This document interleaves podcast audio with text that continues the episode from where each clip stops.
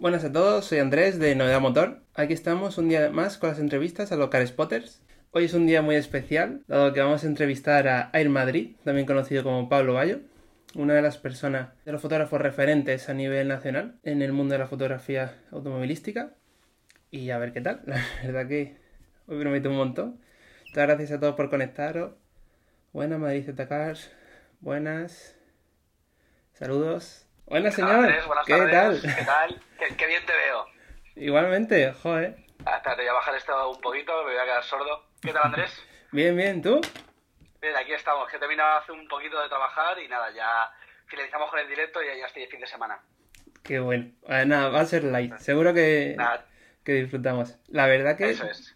hay un montón de preguntas para ti. Desde el principio, desde... Sí, sí. ¿Son, son fáciles? ¿Son fáciles o...? Hay un par un poco más filosóficas y otras son más cachondillas, pero el resto tan a interesante. ver, vamos a ver, vamos a ver. Y la verdad que, tío, eh, antes que nada agradecerte la oportunidad porque para mí es un, No, gracias es a un ti, honor, tío, tío. gracias a ti. Además, te conozco desde que yo empecé, macho, desde el Jarama, y la verdad que, joder, me hace mucha ilusión, tío. La verdad que estás aquí con tu, con tu medio de Novedad Motor, así que, nada, nos vamos a pasar un buen rato. Si, si ves que no para de sonreír es que no, no puedo dejar, dejar de sonreír, tío. Tranquilo, eso es, para eso está, para eso está, eso es. Y mira, se va conectando ya la gente. Buenas, hola Jorge.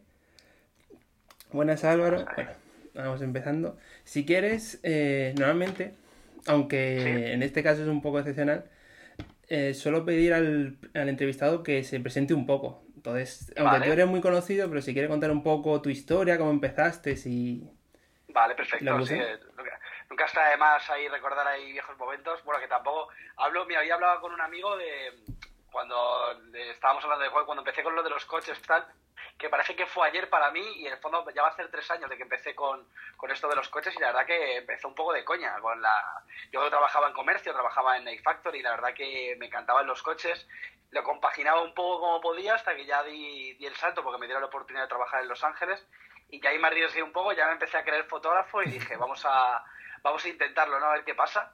Y la verdad que joder, ha sido de las mejores decisiones que he podido tomar porque la verdad que estoy viviendo un momento muy bonito Eh, trabajo mucho la verdad pero bueno no me puedo quejar porque al fin y al cabo estoy estoy rodeado de lo que me gusta con coches con gente maravillosa y la verdad que estoy muy contento así que fueron unos inicios muy muy bonitos Sí, sí, sí. Yo creo que eh, el viaje a Los Ángeles entiendo que fue con Roaster. No sé si me sí equivoco. eso es con Rooster Up eso es que Sí, fue brutal que- fue un viaje eh, yo creo que es eh, junto te podría decir bueno lo más especial que, que ha sido para mí como fotógrafo fue lo de Los Ángeles la verdad por el tema de justo tres meses antes había estado de vacaciones con un amigo mío que era mi sueño ir a Los Ángeles y justo tres meses después volví a hacer lo que más me gustaba, que era hacer fotos y la verdad que vi unos cochazos que no había visto en mi vida y ahí empezó todo el tema de empezar a meterme a saco y hasta el día de hoy, macho.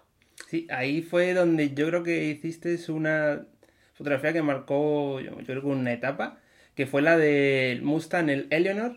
No sé, Sí, es verdad. esa, empezó- que fue una sí. pasada de fotos. Yo la he visto compartir en un montón de sitios y, y es un fotón. Ahí La verdad fue, fue una pasada esa foto. La verdad que fue, fue brutal, además fue con muy poquito tiempo porque el vuelo salía a las cuatro horas y ya sabes que para los vuelos estos largos te tienes que estar con dos horas tal.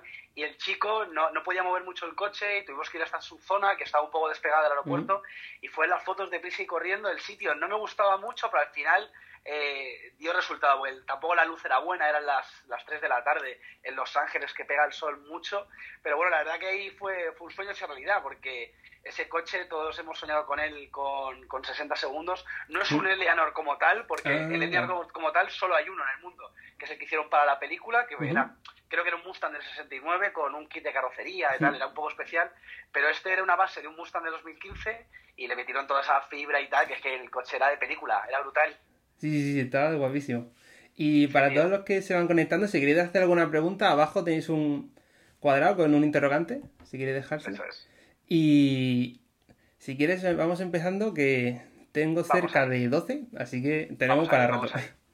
Y la primera, bueno, es sobre la, la sesión que hiciste el miércoles al M3 rojo. Que, Al M3 rojo, vale, sí. sí, que nos pregunta SGR Auto que por qué tantos patos con, el M3. Que que, Pues, que le ¿por qué llama la curiosidad. pato? La verdad, mira, te cuento, lo del pato fue Yo creo que... improvisado. Dale, dale.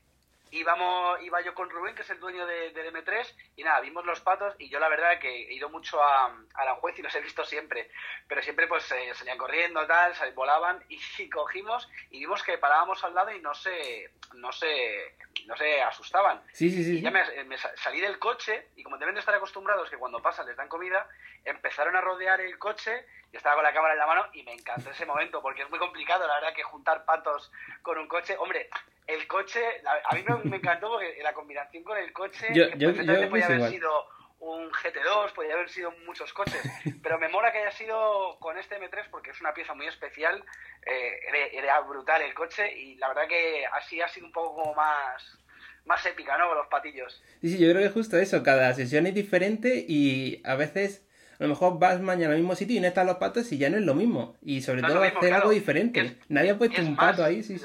La, zona del, la zona del, ¿cómo se dice? Eh, de, la, de la calle de los patos, o eran ocas, creo que eran ocas. Ah. Eh, era, la- era horrible, era un sitio malísimo, no, no había nada, encima se paraban coches y demás, pero no sé, fue el momento animales, ¿sabes? Ahí, Sí, el sí. de la jungla y con la cámara. Sí, sí, yo también he visto varias fotos que Mira, has hecho. Jacobo, ya está, Jacobo ya está corrigiendo aquí. Era una oca. mírale él. Jacobo se ha dicho que era una oca. Jacobo, Jacobo, lo siento. De Pac-Man, pobre. Ok, digo porque me toca. Grande Alberto ahí. o sea, qué bueno. Y también, respecto al lo que es el tema de la ubicación, nos está. Me ha preguntado AM Racing cómo Sí. buscas los spots, bueno, las zonas para Sí. hacer las sesiones. Es decir, si tienes algún Pues mira, truco o algún A consejo. ver, truco como tal no hay. Es, pues la verdad que entre los fotógrafos que nos conocemos de Madrid, ya sea de ropa, sea de, eh, perdón, de moda, sean coches y tal, como conozco bastantes, pues te van diciendo sitios. Luego también hago mucho de coger un día con el coche, irme por ahí. Y luego también te digo, en el sitio donde menos te lo esperas, que ibas un día a hacer unos recados a no sé qué, te encuentras un esquinazo con verjas y tal que mola, ¿no? Eh, también es suerte y luego Sí, también saber un poco lo que quieres. Si quieres algo industrial, pues ya sabes dónde ir. Entonces, no sé, la verdad que en ese aspecto no tengo ningún truco que te pueda decir, pues mira, eh, hago esto y me aparecen los sitios, pero no, es, es echar las tardes y, y echarle ahí un poquito de dedicación. Sí, sí, yo creo que es justo eso. Darse una vuelta y ir buscando sitios y de repente ves uno que te gusta y después te lo guardas Eso para la próxima. Eso. Justo, exacto. Eso es lo, eso es lo bueno. Mando una, tengo un colega que le mando todas las, pongo chinchetas, se la mando y luego lo tengo todo en su chat, lo tengo todo archivadito ahí las localizaciones. Así que la verdad que esa es buena. Sí, sí, yo también lo hago, lo hago, pongo la chincheta, lo hago captura de pantalla y lo guardo en una alguna parte, por si a alguien le sirve el Joder, consejo. madre mía, ¿eh? Y lo, y lo guardas en una caja fuerte de- en el desierto. No, no, diga sí, los sitios son... Un buen sitio es el 60% de la fotografía, ¿sabes? Porque ya tú puedes poner un F40... Bueno, un F40 la verdad que lo pones en cualquier sitio y te va a quedar bien. Mm. Pero hay coches que, joder, eh, no te dicen mucho a nivel de diseño y tal. Si le metes un buen fondo con arquitectura y demás, pues el coche te va a decir un poco más. Hay que jugar un poquillo ahí y encontrar ahí la mezcla perfecta. no, no veas Jacob. Jacob es muy sutil durante la directo, a mí me Sí, encanta. Jacob, ya sabes, Jacob. Vamos a ver más preguntitas ahí. Ah, mira, hay una pregunta de Jacob, ya que lo hemos mencionado. A ver. Sí. A ver, esto, bueno, esto que te suele ayudar en el tema de la fotografía, bueno, yo creo que esto lo dice más de coña que otra cosa. Ese- no, la verdad, hay, hay veces que me dice sitios. La verdad que, y como saben que yo soy bastante rayado con los sitios, pues muchas veces, oye, mira, he visto esta ubicación. Ahora mismo no recuerdo si Héctor me habrá dado alguna, pero puede ser, ¿eh? A lo mejor de que la haya visto, como él mu- se mueve mucho con los coches al hacer las pruebas, él conoce sí. carreteras que flipas. Entonces, alguna, alguna chivatada me puede dar. Pero bueno, tampoco no, no me acuerdo ahora, pero seguro, seguro. Por ejemplo, la de los molinos del otro día con el turbo, con el 992, ese sitio yo no lo conocía y, y dijo, venga, vamos a ir a este sitio. La verdad que, que me moló. Qué bueno. Mira, van ya aparecen las primeras preguntas para aquí, para compartir. ¿Qué objetivo suele ser mejor para fotógrafos de coches? Pues mira, eh, yo personalmente uso el 2470, ¿vale? A nivel de coches es un es muy polivalente porque te, te deja, puedes ponerlo en 70 y hacer eh, detalle puro, luego 24 hacer angular, un poco de paisaje. Si es cierto que a la hora, si te metes en un circuito con él en las curvas, no vas a hacer absolutamente nada. Pero la verdad que yo a mí me va muy bien. Lo compagino con un 70-200 cuando voy a circuito y demás, pero el 24-70-28 a mí me parece brutal. Y luego el, el 35, hay un 35 El fijo, de, de Canon creo que son 600 euros, que no es de los caros, que es el que tengo yo, que ahora lo tengo en una, lo tengo pinchado en una, en una, ¿cómo se dice? En una analógica y la verdad que me da estupendamente en 35 milímetros. O sea, lo recomiendo también. Sí, justo, ya que ha salido el tema del equipo, hay una pregunta que hay, que es ¿qué equipo usas? Que la verdad que tiene mucho... Hay varias gente que lo ha preguntado, sobre todo para hacernos una idea de... Eso es, pues mira, el otro día me lo preguntó un chico y estoy hablando de él de cámaras. Me... Yo estoy usando actualmente la, la 5D Mark IV, ¿vale? Anteriormente tuve la, la 6D Mark II, que esa, por ejemplo, fue ya cuando quise dar el salto ya a una profesional, que es el primer escalón de lo profesional, sin ser tan cara. Y me encantó esa cámara. O sea, esa cámara me encantó. Luego la Mark IV, pues ya es otro rollo, ¿sabes? Es más, sobre todo para fotografía de acción, y no tanto de acción, porque si quieres acción es lo uno de X, pero eso ya se te va de precio y eso ya es otro rollo. Pero yo para lo que quiero, la Mark IV, todo lo que me puedo imaginar, la cámara me lo, me lo hace. Y la verdad que eso es el mejor amigo para un fotógrafo. ¿Y estás pensando en pasarte a Sony? Porque he hecho la entrevista a ver fotógrafos y muchos de los que son Canon están pensando en pasarse a Sony, a Sony Alpha, Sony... Sí. Entonces, no sé si tú también estás viendo esa opción. Yo, sinceramente, a ver, eh, me, a ver, me encantaría probar, nunca la he probado haciendo coches. Me han dejado una Sony, además la, la Alpha 3 creo, que es la top. Estuve trasteando con ella y la verdad que me gustó. Haciendo coches no la he hecho pero yo sé que son muy buenas cámaras, eh, sobre todo por el tema de, del peso y demás, eh, es una gozada, porque es que la Mark 4 es un ladrillo, ¿sabes? Y yo veo a la gente con su sin espejo chiquitita, que luego también lo que es el objetivo ya es lo que más te pesa, pero Canon pesa mucho, pero yo estoy encantado con Canon, la rapidez de enfoque, si es cierto que la rapidez de enfoque de Sony hablan maravillas, pero yo para lo que necesito, mira, Canon me va brutal. Y no soy un fanboy de Canon, que joder, si, probar, si pudiera probar Sony pues eh, de maravilla, pero es lo que te digo, yo con Canon estoy muy, muy contento. Como inconveniente el único te diría el peso, pero por lo demás el menú es intuitivo, estoy muy contento.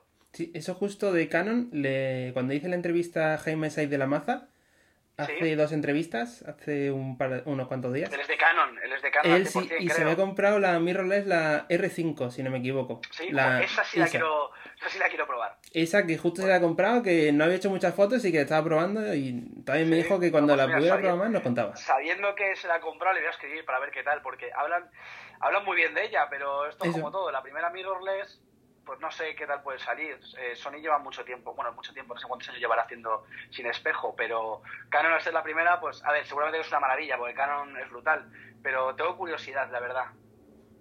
Sí, sí, yo igual, hay que preguntarle, a ver qué nos cuenta. Y una de las preguntas que nos han hecho, que la ha hecho de Monuba. Ah, sí, hay muchos muy de Canon. Yo, yo también soy Canon, yo soy la Canon 750D. Sí, sí, Canon es de maestros, hazme caso. y... Mira, todos mis referentes usan Canon, ¿sabes? Y eso eh, es algo que dices, que es una tontería, porque al fin y al cabo lo que dispara es la cabeza. Pero, no sé, los colores que saca Canon me gustan mucho. Y bueno, y también eh, a raíz de varias entrevistas que he hecho, hay eh, varios usuarios de Sony, Alberto CSR, no sé si lo conoces, y, sí, claro. Y alguno más, que dicen que la Canon 6 de Mark II tiene unos colores, un tipo de fotografía que no consiguen con Sony y que muchos están pensando de pasarse de Canon a Sony. Eh, perdón, de Sony a Canon, a la 6D. A la Yo la verdad que casi toda la gente que conozco se pasa lo de Canon o Nikon a Sony. No, no encuentro gente que se pase a Canon, la verdad pero no sé, a mí la 6D Mark II me pareció increíble, porque fue un salto de calidad. Es más, eh, Jaime San de la Masa, 6 de la Maza, eh, creo que trabaja con la segunda cámara, es la 6D Mark, la Mark II, como segundo cuerpo. Y es que eso es una maravilla, ¿sabes? Tener, por ejemplo, a mí me encantaría tener la Mark IV de 2470 y luego la, la Mark II simplemente con un 50 fijo. Simplemente para hacer detalles con la Mark II, porque es que la, la calidad que te da la Mark II por mil 1.500 o 1.600 euros que vale, es muy top. Sí, sí, sí, justo. Y la persona era eh, Álvaro de la Cruz, creo que se llama en Instagram. Era el que me mira, lo que dice Sandra, mira, lo que dice Sandra es muy, es muy bueno. Canon para foto, sí. Canon para foto va muy bien y vídeos Sony es muy bueno. Sí, sí, ahí te digo que la gente que yo conozco que hace mucho, mucho vídeo, sobre todo en Estados Unidos, que son brutales, eh, utilizan casi todos Sony. No sé si es por la maniobrabilidad o por, o por tema de, calidad, pero casi todo el mundo usa Sony. Sí, sí, yo creo que ahora se ha puesto de moda y está Canon a ver si gana la pantalla. Y bueno, vamos con una pregunta que ha hecho AMG Racing, Yo creo que es bastante interesante, sobre todo para los principiantes o gente más... Sesión. Pues a ver, lo, más importante, yo, lo, para mí la fotografía es luz. Cuanto mejor luz tengas, mejor resultado vas a tener, ¿vale? Tener un buen polarizador, eso es súper importante. Y luego saber qué quieres hacer con el coche, no tenértelo un poco preparado, ¿vale? El, yo soy muy friki, por ejemplo, si eh, tengo que, por ejemplo, con el M3 te vas a reír. Eh, el modo foto de Gran Turismo Sport, ¿vale? Me parece brutal. Y, tío, eh, me puse el, Gran Turismo con el M330 y estoy viendo cosas, el ruido de la ventana. Son tonterías que tú ya vas ahí y tal. Y sí, los detalles, ¿no? Eso, exacto. Que, a ver, no es exactamente como la realidad, pero al fin y al cabo es muy real. Sí, sí, Entonces, si es un coche que no has hecho nunca, es un consejo que hago yo para ver dónde es más afilado. No sé, cada uno tiene ahí sus, sus historias, pero la verdad que es eso, sobre todo buena luz, polarizador y, saber lo que vas a querer hacer antes de disparar. Y bueno, también hay que ser el tema del polarizador. Yo justo conocí el polarizador gracias a un... No sé si cito una ronda de preguntas, si te pregunté y tal. Y es un antes y un después. Yo lo conocí hace dos años y ha sido una evolución brutal y mucha gente me está comentando lo mismo y y es que es, es indispensable el polarizador para el tema de fotografía de coche. Es como irte a pescar sin caña. Es lo mismo. Justo. Es como coches, es horrible. Luego tienes el tema, el, lo único malo de los polarizadores es que te quitan pasos de luz para hacer interiores y demás. Entonces tienes que colocar, si quieres que también polarizar la, la parte interior, tienes que ponerlo en un sitio que haga mucha luz, pero que no lo queme tampoco. Entonces es un poco complicado. Entonces si le quitas el polarizador vas a tener muchos brillos. Entonces tienes que saber ahí jugar un poco con la luz a la hora de los interiores. Y las tapicerías también te las hace raras. Entonces es un poco, para interiores es, complicado. Qué bueno. Y vamos con alguna pregunta más. Uf, la verdad es que esto va súper rápido. Eh, M. Gómez me pregunta. ¿Cuándo te has dejado, en... cámaras? Pues bueno, te puedo decir lo que me he dejado en cámaras, porque en focos no me compro en mi vida, ¿vale? Yo disparo todo con luz natural. Alguna vez si he editado flash ha sido para, bueno, para un coche yo creo que en la vida, pero focos como tal, nada. Y en cámaras, pues a ver, si, pues mira, pues una pasta, la verdad, con la tontería, eh, pues te diría con el objetivo, y bueno, y yo es de las personas que menos dinero me he dejado, porque yo me acuerdo cuando hice el, set de los Paganis, coincidí con, con, Keno, que es el chico este de Alemania, y el tío iba con una maleta con tres objetivos, polarizadores, otro cuerpo, que parecía, ¿sabes?, un, un Delta Force, ¿sabes? yo llegué con mi mochila, con mi objetivo pinchado y ya está. Pero, pues ponle que con la primera cámara, los objetivos y demás, unos 5.000, 6.000 euros. En cámaras, luego ordenadores y demás es otra historia. Pero sí, unos 6.000 euros más o menos me habré dejado. Y sobre todo bueno, esto, es, esto como todo. Si, si tú crees que lo vas a rentar, adelante. Yo realmente cuando me compré la Mark IV, eh, mm, hubo un momento cuando yo veía ahí la, la cuenta ahí en el corte inglés y decía, ¿qué estoy haciendo? ¿Sabes? Pero yo una parte de mí decía, Pablo, es tu herramienta de trabajo tienes que tener eh, una herramienta de trabajo a la altura de lo que vas a hacer. Entonces dije, para adelante, me compro la cámara y la verdad que si lo vas a rentar, déjate todo el dinero que puedas en equipo, porque te va, lo, vas a, lo vas a amortizar. Sí, sobre todo, yo creo que también lo tuyo ha sido que ibas subiendo de nivel y si te va quedando el cuerpo, eh, lo que es el, el, equipo un poco antiguado o no llegaba al nivel de calidad que tú querías dar, entonces al final tienes que ir subiendo y hacer inversiones. Eso es, exacto. Mira, me acuerdo cuando empecé con BMW que yo tenía la 750D, que no era full frame. Sí, es, esa estaba un poquito ya esa... cámara es muy buena. Esa justo mm, es el límite de las APS-C mm. para pasar a, full frame. Y la mm. verdad que es una cámara muy buena. Eh, me acuerdo que me dijeron, Pablo, eh, necesitamos que, que, hagas las fotos del M5, que va a llegar ahí al, concesionario ahí que está en la M40, si mal no recuerdo. Y, y nada, estuvimos haciendo las fotos y claro, yo editándolas las pasé canutas porque había mucho grano, la, el sensor es muy pequeño, había muchas cosas que tal.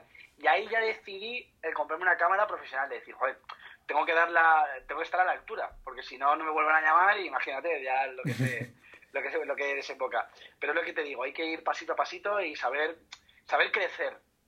Sí, sí. Yo, eh, la 750, bueno, la Canon, sí que le noto también lo del grano. Yo entiendo que a lo mejor con las Canon 6D Mark II ya notaste una gran diferencia en lo que es el grano y la resolución, ¿no? Respecto a, la 750. Cuando, ya pasas a, a, un sensor eh, como una full frame, sinceramente eh, te, va, te va a dejar trabajar a mayor ISO, con lo cual el grano se va a ver menos. yo, si mal no recuerdo, en la 750D, a partir de 600, 800, ya tenías grano. Con la, con la Mar 2, 1500 y 2000 puedes forzar. O sea, y la Mar 4 ya 2000 hasta 3000. Luego ya depende de lo que quieras. Yo nunca fuerzo a más de 2000, ni de coña, ¿sabes? Porque si no, ya puedes tener una cámara de la NASA que va, va a haber grano. Entonces, la foto que. Y luego, si quitas el grano con Photoshop o Lightroom, se queda como una textura sedosa que no me gusta nada. Sí, sí, se nota, cierto, cierto. Qué bueno, buen consejo, sí, señor. Y hablando, continuando con el tema del equipo, hay una pregunta que es: ¿qué tal tu experiencia con el tema de vídeo? que no, si mal no recuerdo, compraste un estabilizador, un... Sí, sí, sí, bueno, olvídate, tío. Yo empecé con... Es que me meto en unos embolados. me metí, empecé con... Justo después del confinamiento dije, venga, vamos a dar un pasito más para ver... Bueno, porque el vídeo me gusta, pero no tanto como la fotografía, ¿vale? Y aparte que con el vídeo necesitas mucho más tiempo que yo ahora mismo no tengo. A lo mejor si yo, justo cuando empecé con el tema de los coches, hubiera empezado con el vídeo, pues estaría mal mentalizado, pero es que ahora no, no tengo tiempo para editar vídeo, foto, me da algo. Sí, sobre todo en la edición. Es, un, es, un, es una espinita que tengo. Me quiero comprar GoPros para, para ponérmelo cuando pruebo coches y demás, pero ponérmelo aquí en el cuello, lo típico, para hacerlo ahí un primera persona. Pero ese es el vídeo que quiero hacer, algo fácil de montar, un poco pues para, pues imagínate, me voy a Scari con Porsche, pues eh, ponerme los mejores momentos y tal, pero no eh, superproducciones, ¿sabes? Porque es que eso... Y hay que tener talento yo no me quiero meter en una cosa que no se me da bien. Entonces, yo le dejo ese terreno a los, a los filmmakers profesionales. Sí, sí. Y justo, eh, incluso ahora, antes hacía vídeos mucho más profesionales de cara que tenían mucha más edición, mucha más trabajo. Y está funcionando muy bien un formato de vídeo que a lo mejor es te, gusta a ti y justo se amolda eso. Que es poca edición, pero eh, eh, vídeo muy corto concentrado. Es decir, cuenta la experiencia del día a día del tipo blog.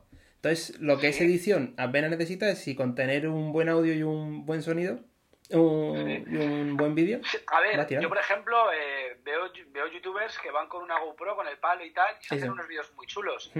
Pero sinceramente, yo si estoy en un evento, me gusta estar a lo que tengo que estar. Como tenga que estar pendiente de grabarme, mira, yo por ejemplo, cuando me fui con a, a Scary con Porsche, que me fui con Mario Raiz y con Manu Campa, eh, Mario es un profesional de eso. Él te saca la cámara en un segundo, eh, se tira un minuto hablando, que lleva haciendo, a ver, es su trabajo y claro, se le da muy bien.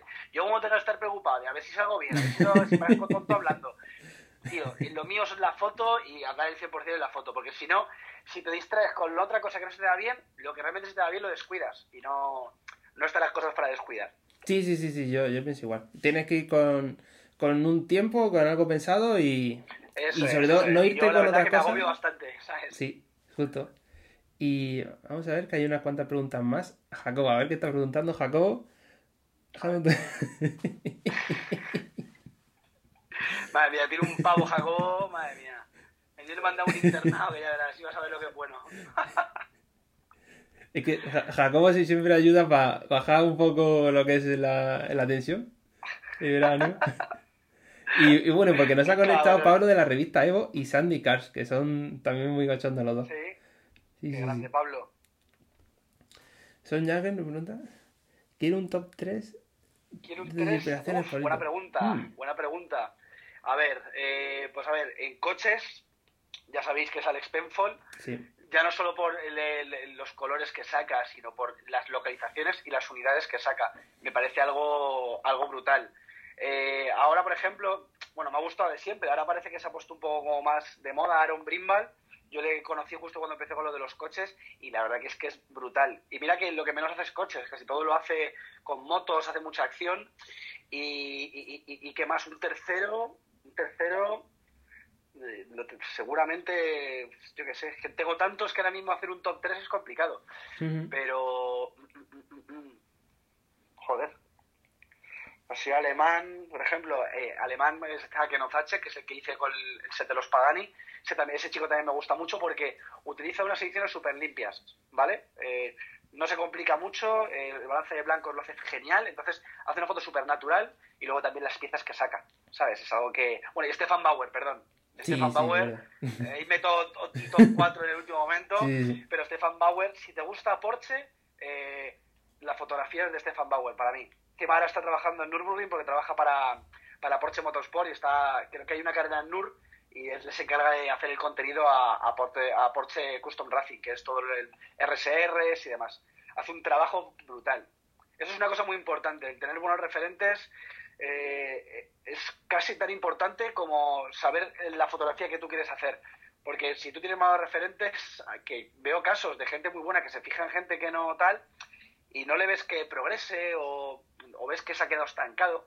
Entonces, si tienes mm, referentes eh, que estén ahí haciendo cosas nuevas y tal, estás todo el día nutriéndote. Una cosa es nutrirte y otra cosa es copiar. Que también eso es una cosa que, aquí en España se hace mucho, pero bueno, eh, al fin y al cabo eh, la inspiración está al orden del día. Yo salgo a la calle y veo un semáforo y me he inspirado, ¿sabes? Entonces, eso no es copiarse, todo, todo está inventado en esta vida. Sí, sí, yo creo que sí. Justamente es eso. Ah, puedes tener diferencias, algunas cositas, y pero sí, sobre todo hacer algo diferente, que es lo que más se lleva. Exacto, eso es. Y bueno, para también responder a la pregunta, justo al inicio del canal de YouTube hice un vídeo que era sobre los tres consejos, tres consejos para car spotters y uno era, eh, bueno, el primero, el primer consejo de todos era eh, enseñar a tu ojo, que eso es algo que aprendí de ti y de Mario Bizcards, que lo hacían mucho con los seguidores de, bueno, con la gente, los fotógrafos de coches que seguían. Y en ese vídeo del, del, canal de YouTube hay unos 12-15 fotógrafos internacionales y otros españoles. Lo digo por si la persona que ha preguntado quiere echarle un vistazo para también ver referentes. qué bueno, perfecto. Que justamente es eso, es enseñar al ojo, bueno, educarlo. educar el ojo, Educar el ojo. Una, es una palabra que, vamos, es una cosa que escuché en un documental, no me acuerdo de dónde estaba ese documental de tatuadores y demás, y hablaban de educar el ojo. Todo lo que ve tu ojo es lo que al fin y al cabo vas a plasmar en tu fotografía. Entonces, pero como todo en esta vida, eh, si, te quieres educar, pues lees, pues esto es lo mismo.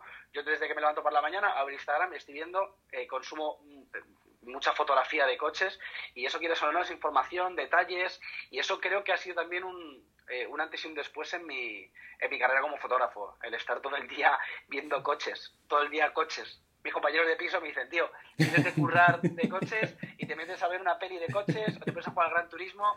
Me gusta y eso al fin y al cabo... Sí, sí, lo disfruta. es algo... Hay gente que le gusta los tragaperras, pues a mí me gustan los coches, la gasolina, eso es. sí, sí, justo, qué bueno.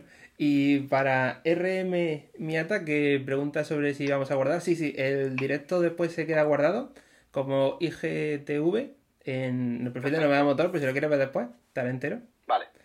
Para que lo sepa. Y vamos, que la verdad que el ritmo de las preguntas está siendo bastante elevado. La gente pregunta un montón. Eso es, vamos... eso es. Aquí estamos. Estamos de viernes ya. Sí, hay que disfrutarlo.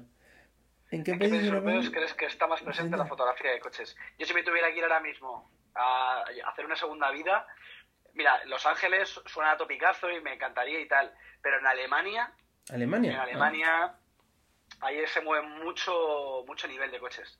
Mira, Stefan Bauer, este, eh, que no, eh, ¿quién más alemán? Eh, ¿Quién más también hay por ahí? Joder, es que ahora mismo no, me acuerdo. Pero en Alemania, en un track day cualquiera, se te puede juntar desde un GT2 RS Club Sport, se te puede juntar, yo que sé, SLS Black Series. tú imagínate en el Jarama que todos los fitness hubiera esa locura, tío. ¿Sabes? En España eh, se proyectarían mucho mejores fotógrafos. Si hubiera mejores, que no, no digo que en España haya buen nivel, eh, que en España hay un nivel muy loco, pero no nos podemos comparar cuando salimos de Europa porque hay un nivel que alucinas, ¿sabes? Sí, sí, Alemania es brutal. Ah, qué bueno. Y yo hubiera pensado, eh, bueno, Inglaterra, pero entiendo que, también. que mejor Alemania, ¿no? Vale. A ver, Inglaterra también se mueve mucho dinero, ¿sabes? En Londres alucina. Mira, Alex Penfold empezó ahí. Por eso, y de repente puedes encontrar un P1 eh, cruzando por el puente, ¿sabes? Es que es una, es una locura. Ahí donde, hay mucho, donde hay buenos coches, hay muchas oportunidades, porque hay concesionarios, hay eh, dueños, hay, hay de todo, ¿sabes? Y aquí en España estamos muy limitados, ¿sabes? A la hora de eventos y tal. Pero bueno, somos felices con lo que tenemos y la verdad que, que estamos dando caña, la verdad que los españoles, tío, que no estamos con el tema del COVID, estamos jodidos, mm. pero bueno, estamos ahí, tenemos muy buenos fotógrafos y la verdad que eso es muy importante. Sí, sí, sí, la verdad que sí. Y hablando de Europa, Eh, Si no me equivoco, el año pasado estuviste en Supercars Owner Cycle, bueno, en SOP. Eso es, sí. ¿Y qué tal fue la experiencia? Porque es el evento soñado de todo Car Spotter. Eso es. Fue como un sueño eso, fue, ¿no? Fue, fue brutal. Verdad que no me hacía la idea de, de lo que era hasta que llegué al parking y tres, no fueron cuatro Koenigsegg, tres Paganis Guaira, un La Ferrari, eso era como, era como, sí, lo que dices tú, un sueño, tío. Y la verdad que, y este año me quedé sin ir, la verdad que estaba ahí dentro de, del equipo de media para trabajar con ellos y, Ah, bueno. y la verdad que no pude ir con ellos por el tema del COVID, me exigían 15 días de cuarentena y claro, eh, 15 Es que- días de cuarentena en Ginebra, Sí, es, es carete. Fue una pena, pero como experiencia fue brutal. Fue la famosa foto del Koenigsegg, fueron, Sí, fueron muchos momentos vividos, F40 LM, F40 normal, 918, no sé, había de todo, tío. No faltó, por decirte, tenía muchas ganas de ver el, el Apolo. Ese me había gustado mucho verlo, a un GT40 antiguo, pero bueno, no me puedo quejar. Fue espectacular. Sí, sí, sí, qué bueno. Y, joder, la verdad que es una pena lo de este año. A ver, el año que viene que repiten y suele ser un eventazo. Yo creo que es de lo más top, si no me equivoco, de Europa. Sí, de Europa, de Europa, porque luego también en Estados Unidos te quedas muy loco, porque vas a un Puris Group, cuando fuimos con Roaster, eh, te encuentras dos carreras GTs, eh, RAV CTR2, te encuentras cosas muy locas. GT2 RS, me acuerdo que cuando fui a Los Ángeles con Roaster, Sí, yo soñaba con ver un GT2 RS. Al tercer día ya los estaba aborreciendo. Wow. Ahí toda la peña tenía GT2 RS. Fue Madre brutal, mía. me acuerdo que estábamos, estábamos cenando ahí en Manhattan Beach y Alberto de Rooster, no sé si le conoces. Sí, sí, que sí, sí, sí, sí. eh, estábamos en una terraza. Yo, a ver, yo también llevo gafas como tú y no veo nada. Y de repente dice, ahí va, es un GT2 RS. Ah, Pero a tomar por culo. Y nos fuimos, acercamos y en un en Moodoo Blue o Miami Blue, no me acuerdo qué color era. Y era brutal. O sea, con los escape a cada lado. La verdad es que moló mucho. Qué guapo. Yo tengo entendido que en Estados Unidos hay un evento que es Supercars by the Sea, que no Sí, sé si tuviste la oportunidad de que es... Sí. Incluso había Es que era... es como... Sí, Es en el paseo marítimo, Mm. ¿sabes? Y ahí te van colocando todos los coches y un buen rollo, la gente con los perros. Es como, parece un videoclip, ¿sabes? es como de, es como todo de mentira. La verdad que en Estados Unidos eh, la gente ama los coches y si yo tengo coches y tú no los tienes, pues los comparto contigo, que los disfrutes en eventos, te lo abren, te lo enseñan, porque están orgullosos de lo que tienen. Bueno, se ha fastidiado. Si no están orgullosos de tener un La Ferrari, pues algo va mal, Qué bueno, qué, qué nivel, qué, qué majete. Y incluso, si no me equivoco, había un evento que era helicóptero, no, no sé cómo se llama, pero helicópteros y coches, Sí, que ya era el, siguiente nivel, que ya era como una Sí, locura con helicóptero, sí, sí, sí, sí. Eso, tío, ese- este año cuando, cuando estuvimos nosotros no, no sé si lo- no lo hicieron o no pudimos ir, pero la verdad que me habría molado mucho. ¿Sabes? Ya hice, hice aviones de combate con coches, pues ¿sabes? la verdad que me apetece hacerlo con helicópteros. La verdad que, Sí, sí. que molaría mucho, tío. Sí, hubiera sido una pasada, qué pena. Y vamos con las preguntas que aquí hay varias. Bueno, esta que es una, entiendo que es rápida. Sí, pues mira, ahora mismo estoy sin coche. La verdad que Anda. tuve que hacer mucha inversión con todo el tema de equipo. Y ahora estoy sin coche. Tengo la suerte de que alguna vez pues, me van dejando coches las marcas y demás. Pero ahora mismo pues no necesito el coche. La verdad que todo mi trabajo, todo lo tengo aquí cerquita. Pero ahora me estoy mirando para... A ver, espero que para pronto sigo emperrado con el E36. Uy, Ya me era, quería un compact, ¿vale? Y la verdad que le estoy mirando de carrocería normal, porque también me gustan, pero no sé, el compact me gusta mucho siempre, ¿sabes? La gente dice, nah, es un coche muy hortera, tal, un coche de gitano. Pues que me dice eso no tiene ni idea de coches, ¿sabes? Porque BMW, tío, para mí la, la caja 36 me encanta. Sí, yo tuve justo un BMW 36, ya hace un Sí. par de años que no, y es una pasada de Sí. sensaciones y de todo el tema del cambio, el paso por curva, el sonido, el sonido es brutal. Y la verdad que sí, sí. Aunque también te tengo que reconocer que ahora han subido mucho el precio porque la gente los compra para prepararlos para circuito, de lo bueno que son. Entonces encontré Eso una es. unidad barata, bueno, una unidad barata, no, una unidad en su precio. A lo mejor ahora Es es, un poco complicado. Es complicado, eso Pero- es. No sé, ya- Pero mucho ánimo. Tengo un amigo que tiene un si es suerte. E36, también lo tiene con barras y demás, y le ofrecen pastizales por ellos, Mm, ¿sabes? Porque sí. son coches, en Nürburgring los ves muchos. A ver, en Nur ves casi todos más E90, E92, pero el, el E36 los ves por ahí que van atómicos, y Sí. mola mucho. Sí, justo. Qué bueno. Y vamos a ver. Adrián Fotocars. Ah, qué bueno. Eh, ¿Tu coche favorito, el coche- Koenigsegg One? A ver. No, hombre, One one. a ver, mi coche, es que quedarme con un solo coche Es complicado. es muy complicado, pero a mí, por ejemplo, el F40 me encanta. A mí el Ferrari F40 me vuelve loco, ¿sabes? Pero luego, yo es como soy muy porchista, carrera GT también me encanta, pues Sí, el McLaren pasada. P1 me flipa. No sé, pero si tuviera que quedarme con uno, eh, sería poco práctico, ¿no? Pero un F40, aunque sudara sin aire acondicionado, pero sería el rey de la ramas, ¿sabes? ya ves. Eso con una sonrisa, sudando con la gota por aquí, pero una sonrisa de Eso oreja. Exacto, exacto. Y llegando con la pole. Ay, qué bueno. Eh, vamos a ver. Esta que tiene bastante tiempo. Bueno, vale, esta ya no hemos hecho. Nada, esta no hace falta. Eh, Nik- eh, ¿Qué Nikon recomienda? Nos están preguntando, pero entiendo que de Pues Nikon el no. Nikon es como si te tengo que Por eso. recomendar carritos de bebé. No Sí, por eso. idea. Nikon yo creo que es complicado. Nada, tío. ¿Qué opinas de Suiza? Sí, ese es el evento bro. de Hombre, Supercar Suiza, en este que Suiza mucha tela, ¿sabes? En Suiza, en Suiza es lo mismo. Mira, en Suiza es de los pocos sitios que a lo mejor estás desayunando en la típica terraza de moda de ahí, pasando frío, porque ahí hace mucho frío, y pasa un F40. Y te quedas Sí. como... Es el único sitio que puede pasar eso. Qué fuerte. Y ya como vayas en época de salón del automóvil, te puedes encontrar ahí la mayor locura del mundo.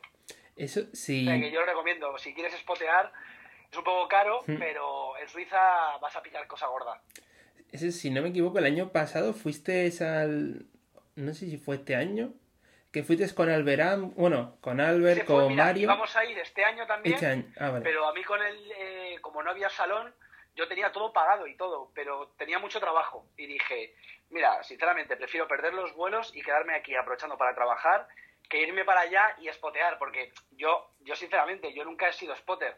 Y a mí el tema de, de estar en la calle y tal, me puede- en el Salón de Ginebra lo hice pues porque estaba el, estaba el Zonda de, de, ¿cómo se llamaba este hombre? Que se trajo el Zonda y el LFA, no me acuerdo de este. Y ves cosas guapas, pero irme solo a spotear, pues la verdad que me da un poco de pereza. Pero si, si es Suiza, merece la pena. Yo pensé igual. Mira, ya que lo hemos mencionado, aquí está. Ahora montamos un Spotter House. ¡Guau! Eso sería una pasada. una locura. Podríamos hacer, no, podría, joder, ¿sabes qué pasa? Que podríamos hacer un día una quedada en algún evento de estos de, de Madrid que se lían bien gorda y quedar ahí todos. Lo que pasa es que ahora con el tema del COVID y todo eso, restricciones a tope, no sabes qué va a pasar, ya no puedes hacer planes de aquí a hacer un evento, es complicado, pero sí que lo tengo en cuenta, Alberto. Sí, yo justo tenía pensado antes del tema COVID de hacer un más que un evento, sino una quedada para hacer car spotting, que es lo que yo entiendo que Sí. nos gusta mucho, Sí. por Madrid. Lo que era hacernos la ruta quedando en Nuevo Ministerio, bajando por Paso de la Castellana, la zona Sí. de enfrente del Villamana, de pasar por Serrano y tal. Pero con el tema de la pandemia se ha complicado. Está complicado. Joder, me acuerdo que yo, eh, cuando yo me mudé de casa, me, me llevaron al colegio, al Jesús María, ¿vale? Y daba el- la ventana a, a la calle Velázquez, ¿ok? Ujú. Y yo muchas veces entre clase y clase me quedaba mirando por la ventana y veía unas cosas.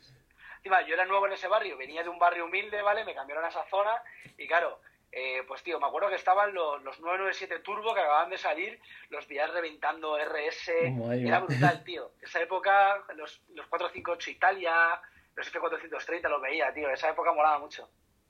Qué bueno, ¿eh?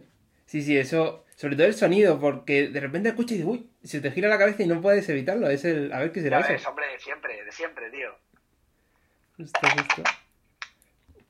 Vamos con alguna pregunta más por aquí. Que, vale, esto ya lo he respondido. Este está, este está muy bueno. ¿Cuál es el mejor Pues el coche, mejor coche que has conducido, conducido. Y, y el cuál en el que te han Y llevado? con el que te han llevado. Pues mira, eh, con el que me han llevado 918 Spider, te podría decir. Y que haya conducido. Joder. 918 Eh, Spider. Wow. Sí, me llevaron, de- me llevaron donde- un trozo de una ruta en un 918 Spider rojo en Barcelona. Fue brutal. Uf, y, Y luego, a ver, qué y que, me, que me hayan dejado, yo qué sé.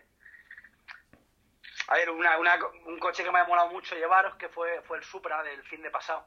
El Supra me encantó. Eh, luego, yo qué sé. mm, es que, joder. AMG GTR también me pareció brutal. Yo, la verdad es que eh, cuando vi la Story de que iba a ser el Supra y después te vi con la llave, digo, anda, se ha comprado un Supra. Pero después ya... ¿Sabes la cantidad de peña que me escribió en plan de qué cabrón te has pillado un Supra? Sí, y, yo, sí, "Pero, sí, chavales", sí. y yo mirando las historias y he dicho, diciendo, he dado al lugar, ha dado lugar de que, de que hayan pensado que me he pillado un Supra. Es que Sería fue, fue como un líder interactuar comprarme con la llave o algo joder. así. Y fue como, anda, se ha pillado un Supra, qué bueno. Claro, porque eh, Fran, Fran de Importa Coches me cogió y me dijo, ¿quieres llevarlo? Pues es un tío que me deja probar los coches. Porque, ¿sabes? Soy una persona que no voy a full y me encanta toquetear los coches. Me dijo, ¿quieres? Había, eh, trajimos el R8 y me dijo, ¿quieres coger el Supra? Y además sé que es una unidad especial para él, ¿vale? Porque tiene mucha historia. Y, joder, me, dio, me hizo mucha ilusión. Y la verdad que corre mucho, tío. Te, te sorprenderías lo que empuja en altas vueltas. eh, te sorprenderías, tío. Mola mucho. Qué bueno. ¿Y lo tiene de, de stock o, le ha- o tiene alguna cosilla? Y lo tiene todo stock. Es que tengo entendido que eso es encontrarlo pantalla, es súper complicado. ¿vale? Ah, bueno, pero eso... tiene una pantalla, ¿vale? De, pues rollo multimedia, Sí, ¿vale? sí, pero eso Que también... vale, para los puristas dirán, joder, tal, eh", sinceramente, Para y con día tu día. Supra, escuchando tu música, pues sinceramente me cago en los puristas, hablando en plata. Sí, O sea, sí, sí, si, sí. si ese coche lo quiero para mí, si lo quieres para hacer pasta y demás, pues a lo mejor es una cagada hacerlo de la radio, pero si lo quieres para ti, pff, qué mejor que un Supra, tío, encima manual. es que como moló, tío. Qué bueno. Joder, ya ves. Y... a ver, hablando un poco de los trabajos. Esta, eh, esta es una pregunta que han dejado. Yo le enfocaría un poco más... Si puedes contar que... Sí, más enfocarlo de cómo fue el paso de... Porque entiendo que empezaste a hacer fotos, ¿no? Empezaste de forma más hobby. ¿Y cómo fue tu evolución a convertir en un profesional? Que eso... Hay un par de preguntas más que me han hecho al respecto. Sí. Entonces, ¿cómo fue esa evolución? ¿Fue que empezaste a hacer fotos, después te contactaste con la, eh, pusiste en contacto con las marcas? ¿O cómo fue Pues, ese, a ver, ese la- proceso? La evolución, tío, fue un poco eh, a raíz de Los Ángeles, ¿vale? Yo ya a nivel, cuando yo todavía no trabajaba, pues hacía cosillas para BMW, pero que ni siquiera me pagaban, yo no me ganaba la vida. Mi primer reportaje, me acuerdo, pagado, eh, fue eh, un Audi R8 de mi amigo Raúl, ahí en Salamanca. Y ahí fue un poco Uno blanco, empezar ¿no? a creértelo, decir, joder, si la... Dime, dime. ¿Uno blanco era? Uno blanco, eso Sí, es. Una llanta Rotiform guapísimas, tío.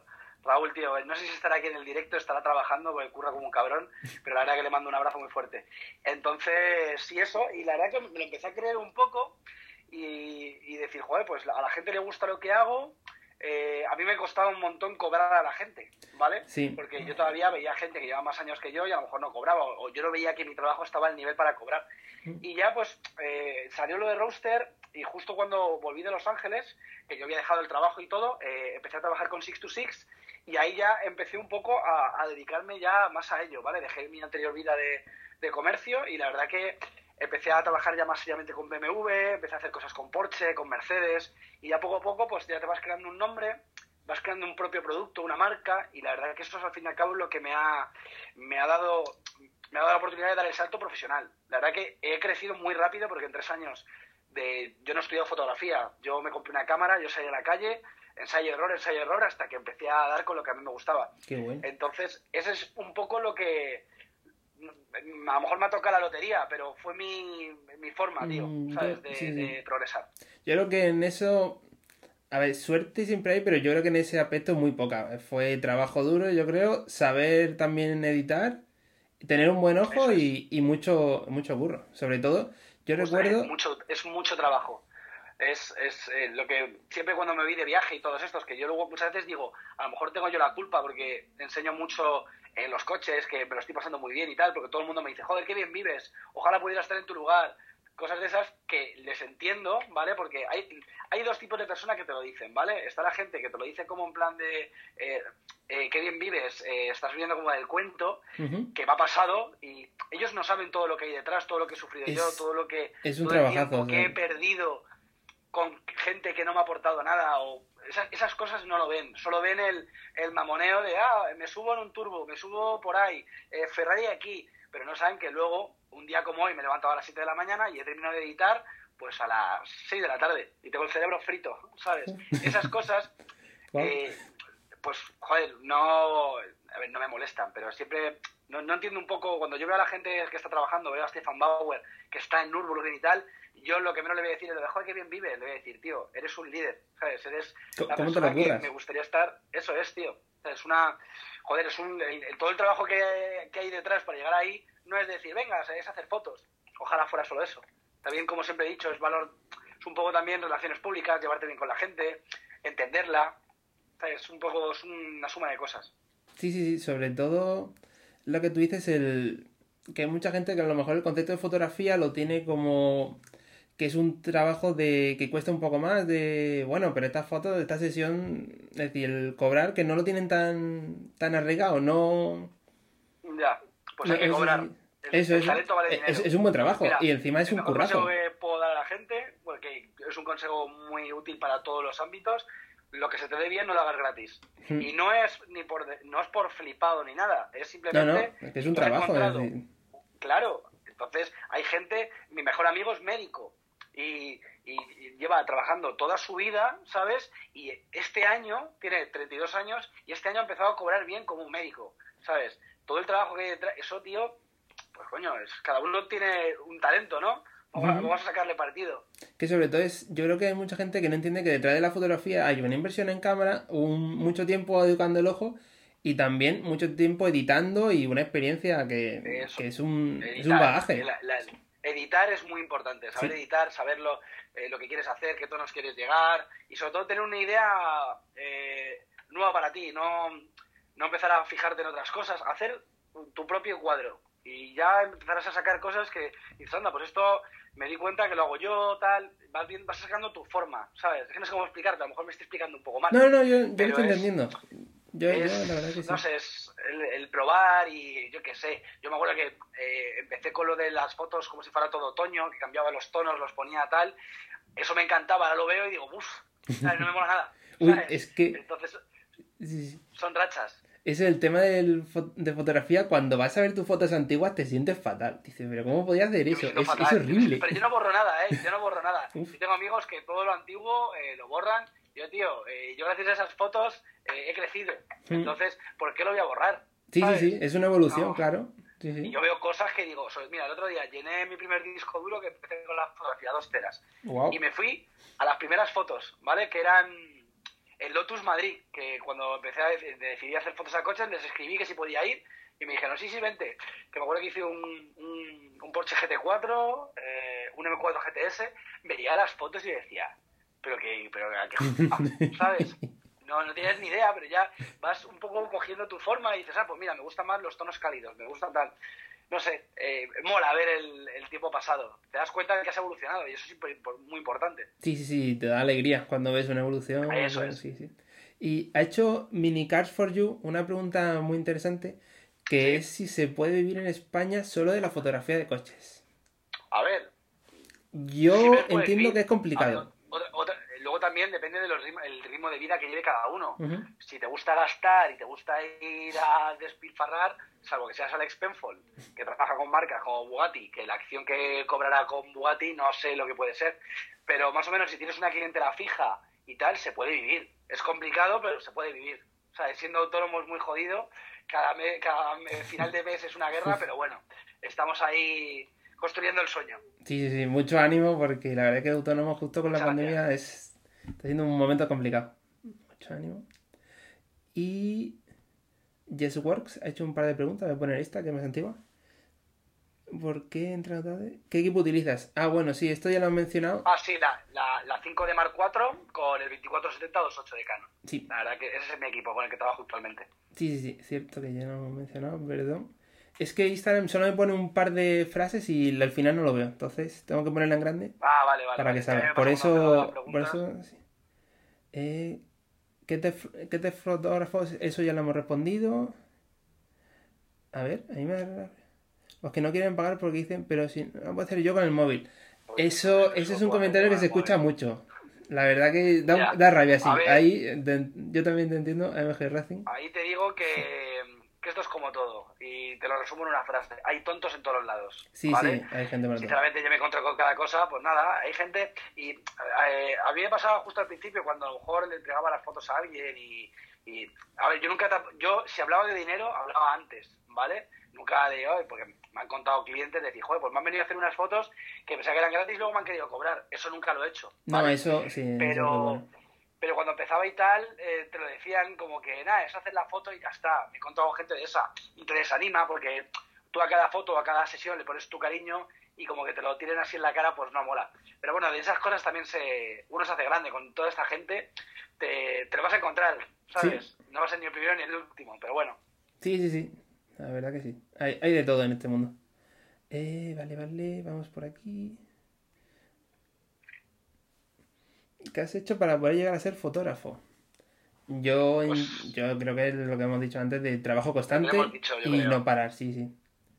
Hay, hay una pregunta que me ha hecho James Ohama, Ohana, Sí. perdón, que me parece muy interesante y te voy a poner en una tesitura, pero es, bueno, es, a ver qué te parece.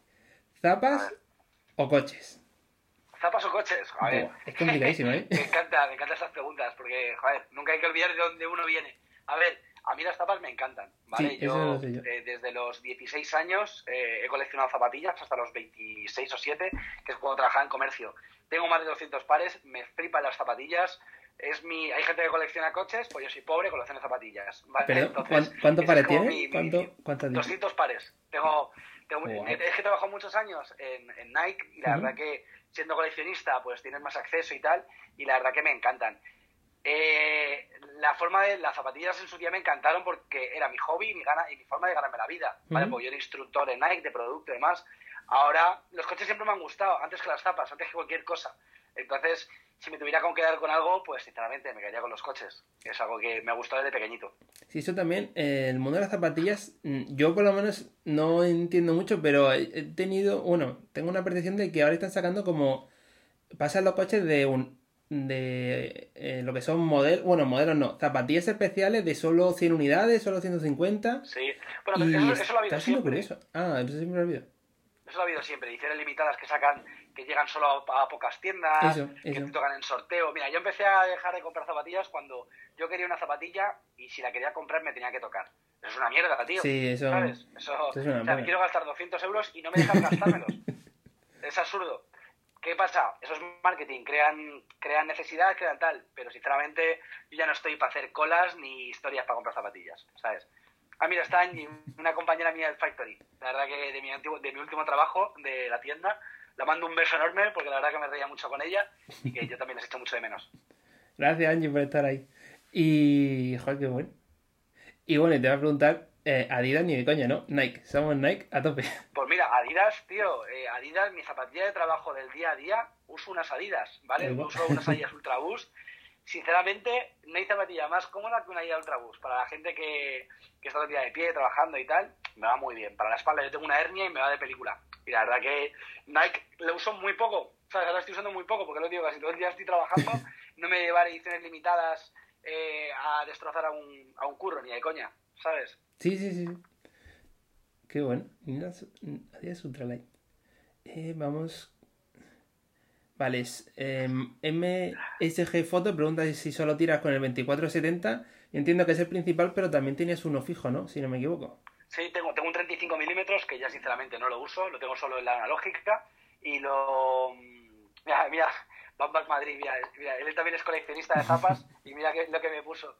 No, yo es que estuve muy metido en las zapas, pero ahora él sabe que a mí me siguen gustando, él lo sabe.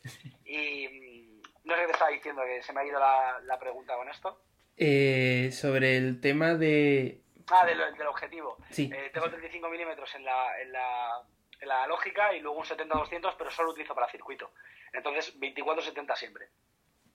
Y bueno, esta ya es una pregunta que tenía yo más personal, porque ya nos. Que, la verdad es que nos queda como 3-4 minutos. Ya esta es la última pregunta, y así tienes alguna para mí adelante. Que es cómo te organizas el tema de los trabajos y cómo, y cómo lo haces. ¿Te escriben al correo y tú vas poniendo en un calendario, pues tal día, tal hora? O, Sí, o más cómo- o menos. A ver, sincera- sinceramente soy un auténtico desastre.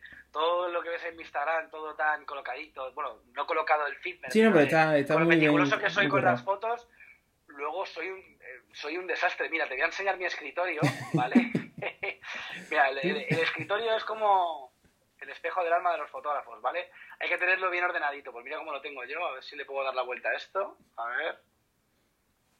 ¿Cómo se puede? A ver. Ahí.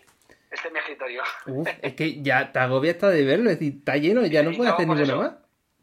GT2, Morgan, eh, A35, Skyline, Pagani, tengo 48 pistas, tengo ahí esa locura. pero bueno, yo, es como se dice, ¿no? Cada uno entiende su locura. Yo sé dónde está casi todo, pero bueno, sí, casi siempre es eh, vuelco a Lightroom, hago una carpeta en Lightroom, edito tonos, exporto, luego ese JPG lo paso a Photoshop, limpio escena y luego se la paso por WeTransfer o en Google Drive, depende del cliente. Así es como trabajo yo. ¿Y has pensado en usar otro programa? Es que hice una entrevista a GMS de la Maza y también conocí a Enrique Brooklyn lo usa, que son dos fotógrafos de automoción, que es el Concept One, si no me equivoco. Concept One, Sí, un programa de edición de fotos. Ah, sí. Pues la verdad que no lo he probado. Y lo digo porque a lo mejor para lo que son los, los, profesionales, a lo mejor tiene más cosas y lo digo por si había pensado o si lo conocía. a lo mejor está, interesante no está de más. A mí con lo que me gusta más todo, todos los programas y demás, pues lo mismo si, si está bien optimizado y tal, pues lo, lo probaré. Y bueno, si tienes ya alguna pregunta para mí, la verdad es que no creo que nos quedan como tres minutos, si no me equivoco. Sí, vale. O sea, te voy a hacer algunas preguntillas. A ver, por ejemplo, tú, porque tú eres spotter, ¿vale? Eh, ¿Cuál ha sido tu momento más épico con, con la cámara en, en, la calle o en donde fuera? ¿Circuito? Pues la verdad que y mira, es Capture One lo que está diciendo. Capture One. Eso, eso, Capture One, perdón, que me... Sí, sí, Capture One, justo, ese. Pues diría que el tema de spotting, eh, yo más que por el centro de Madrid, yo me suelo mover por los circuitos y sin duda fue un día que, el primer día que fui a Six to Six, un evento, en el Jarama, que eh, en esa época estaba súper verde, decía, me voy a comprar justo, bueno, yo me compré la cámara en el eh, Black Friday de hace cuatro años, si no me equivoco. Sí. En una oferta. Y aparezco en Situsis y de repente viene McLaren. Llega un Lamborghini Aventador de última. Y yo creo que ese Lamborghini, ese mi primer Lamborghini Aventador, aunque había mucha gente y no, y no estaba tan limpia la foto, fue la que más recuerdo tengo y la que más cariño le tengo porque, no sé, fue como mi primer Lamborghini en un gran evento con mucha gente, muchos coches super deportivos. Yo creo que sería ese. Ese sería mi mayor recuerdo. Ay, tampoco hay gran cosa, pero. Que no te haya gustado, algún momento con, con, la cámara que no te haya gustado, algún encontronazo o algo. Pues sí, alguno hay. Sobre todo porque. Bueno, no, no conozco con pues quién fue el nombre. Spotters, hay trifurcas. Uf, es que últimamente eh, esto a ti te veo muy buen chaval, tío. A ti te veo muy buen chaval como para que te toquen los huevos. O sea que no. no Uy, pero. Ah, te... Te, cuento, te cuento. Es que, uff. una rabia. Porque claro, tú estás, eh, fue en Review al Café cuando hicieron la salida de Six to Six hace dos años, según así. Entonces, yo, tú sabes que el café fue hace poco. Eh, bueno, sí, hace un año a lo mejor. o así. Ah, sí. Pero la de Six to Six eh, creo que fue hace 2019. Sí, a lo mejor era por ahí. Bueno, esa, que tú sabes que yo siempre suelo llegar de los más madrugadores para el tema de la luz y tal. Y me puse a hacer fotos y como a las 10 o así llegó una, un fotógrafo con una cámara tal, que llevaba coleta, y se ponía en medio en todas las fotos, sobre todo cuando iban llegando los coches más tochos, que suelen llegar al final, se me ponía en medio de todas, y me cagué en él en su... Y en todas estampas, madre mía. y es, justo en medio, y digo, es que no lo puedo quitar si está en medio, es decir, no, me mata la foto. Y la gente le gritaba, le insultaba y no se quitaba, y digo, uff. Entonces, eso es lo que más me ha reventado, y me pasó también en otro evento, y es, eso lo paso fatal. No sé si a ti te ha pasado, pero que se te pongan en medio y justo cuando lo tienes todo encuadrado, estás en tu sitio, en una esquinita, que sabes que la perspectiva es buena. se te pone un tío en medio. No, jode mucho, jode mucho. cuando te joden un plano, te, te, entiendo. Es lo malo de los eventos. Por eso a mí, por ejemplo, yo antes disfrutaba ir al Jarama porque es donde, eh, a ver, sigo disfrutando mucho, pero antes me encantaba ir porque, joder, eran coches guapos, tal. Pero ahora es que estar haciendo una foto pasa a todo el mundo y tampoco es plan de ponerte en medio, porque a mí no me, a mí no me sale. Solo lo he hecho una vez, que fue en Estados Unidos, en, la Car Week. Ahí me, me puse en todo el centro, la gente pitándome, pero me dio igual. Dije, aquí no voy a volver, me la suda, ¿sabes? Estoy aquí, y, pero sí, entiendo que, que moleste mucho que, estás ahí haciendo una foto y te entren en plano y que, y que sobre todo que lo sepan y no te digan nada. Eso revienta. Es que sobre todo era eso. Y bueno, y también pasó en Autovelo, pero esto fue más. Era un chavalillo que le habían dejado bueno, chavalillo, a lo mejor tenía 10, 12 años. Y claro, iba con el móvil así, con el, creo que era un iPhone, iba grabando los coches, ¿no? El autovero, en Marbella, iba pasando lo que es la, el desfile. Entonces, sentado en mi foto, el niño está así, detrás del coche, porque el niño decía todo el rato que le pise, que le pise, y grababa el sonido del escape. Entonces, si, si la foto que hacía de atrás, estaba el niño siempre así, entonces me salía toda la foto. Feliz de la vida, ya ves. Eso sí, el niño súper feliz y tuvo que sacar un gran vídeo, una pena que no lo hayamos visto. Qué bueno. Y eso ha sido lo... estar ese niño. Sí, sí, eso ha sido la experiencia mala, si se puede decir mala, porque tampoco es que... Bueno, que sea esa, que sea esa la Esa, mala, esa es la cosa. Eso es. Pues nada, Andrés, eh, vamos a darle caña que ya estamos de viernes, tío. Muchas gracias por la entrevista, muchas gracias por invitarme. La verdad que es un placer. Todo lo que necesites, ya sabes que me tienes para lo que necesites. Así que nada, hasta la próxima. Cuando quieras hacer alguna cosilla de entrevistas y más, tú cuenta conmigo siempre, ¿vale? Perfecto, pues muchas gracias Pablo, espero que hayas disfrutado, que hayas, que hayas Me entretenido. lo he pasado muy bien, Andrés, tío. Te lo agradezco mucho. Nada, Yo, yo, yo también te lo agradezco, tío. Joder. Ha sido una es. pasada y la verdad que eres un referente y, y que te lo sigas currando. La verdad que es que eres un orgullo para los fotógrafos españoles, tío. Nos dejas muy Joder, bien. Qué cosa más bonita me dices, tío. La verdad que me, me alegras mucho, tío. Así que nada, a seguir, a seguir creciendo y, y nada, eh, me despido de todos y muchas gracias Andrés otra vez y espero vernos por ahí, por el Jalamay, en donde sea que haya coches. Sí, ¿vale? sí, seguro. Venga, chicos, ¿Sabe? un abrazo, adiós. Hasta luego. Bueno, muchas gracias a todos los que habéis estado conectados. La verdad que ha sido un directo súper interesante. Y sobre todo con Pablo, que es lo que he dicho, uno, uno de los referentes nacionales en el tema de la fotografía automovilística. Y no solo para mí, sino para muchos que me lo han confirmado en el tema de las preguntas. Y nada, nos vemos en el próximo directo. Muchas gracias a todos por estar ahí. Y hasta la próxima.